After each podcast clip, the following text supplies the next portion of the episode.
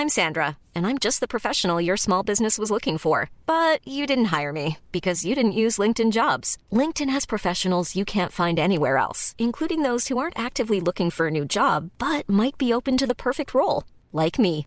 In a given month, over 70% of LinkedIn users don't visit other leading job sites. So if you're not looking on LinkedIn, you'll miss out on great candidates like Sandra. Start hiring professionals like a professional. Post your free job on linkedin.com/people today.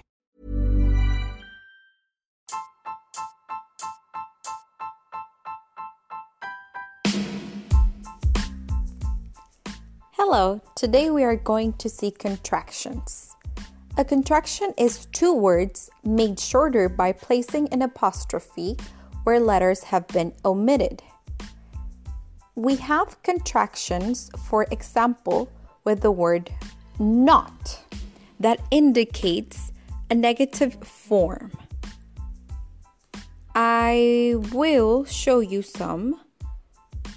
For example, are not, aren't, cannot, can't, could not, couldn't, did not, didn't, does not, doesn't, do not, don't, had not, hadn't, has not, hasn't, would not, wouldn't, have not, haven't, might not, mightn't, must not, mustn't, were not, weren't.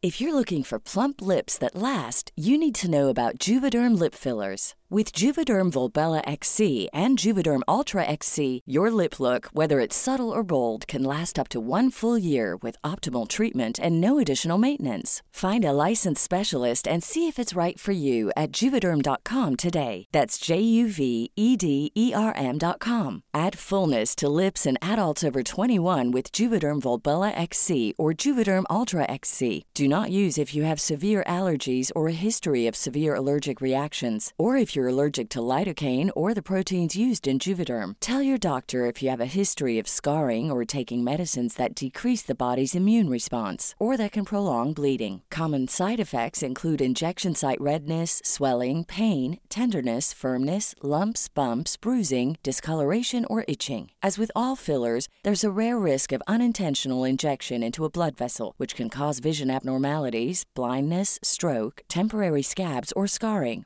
For full important safety information, visit juvederm.com.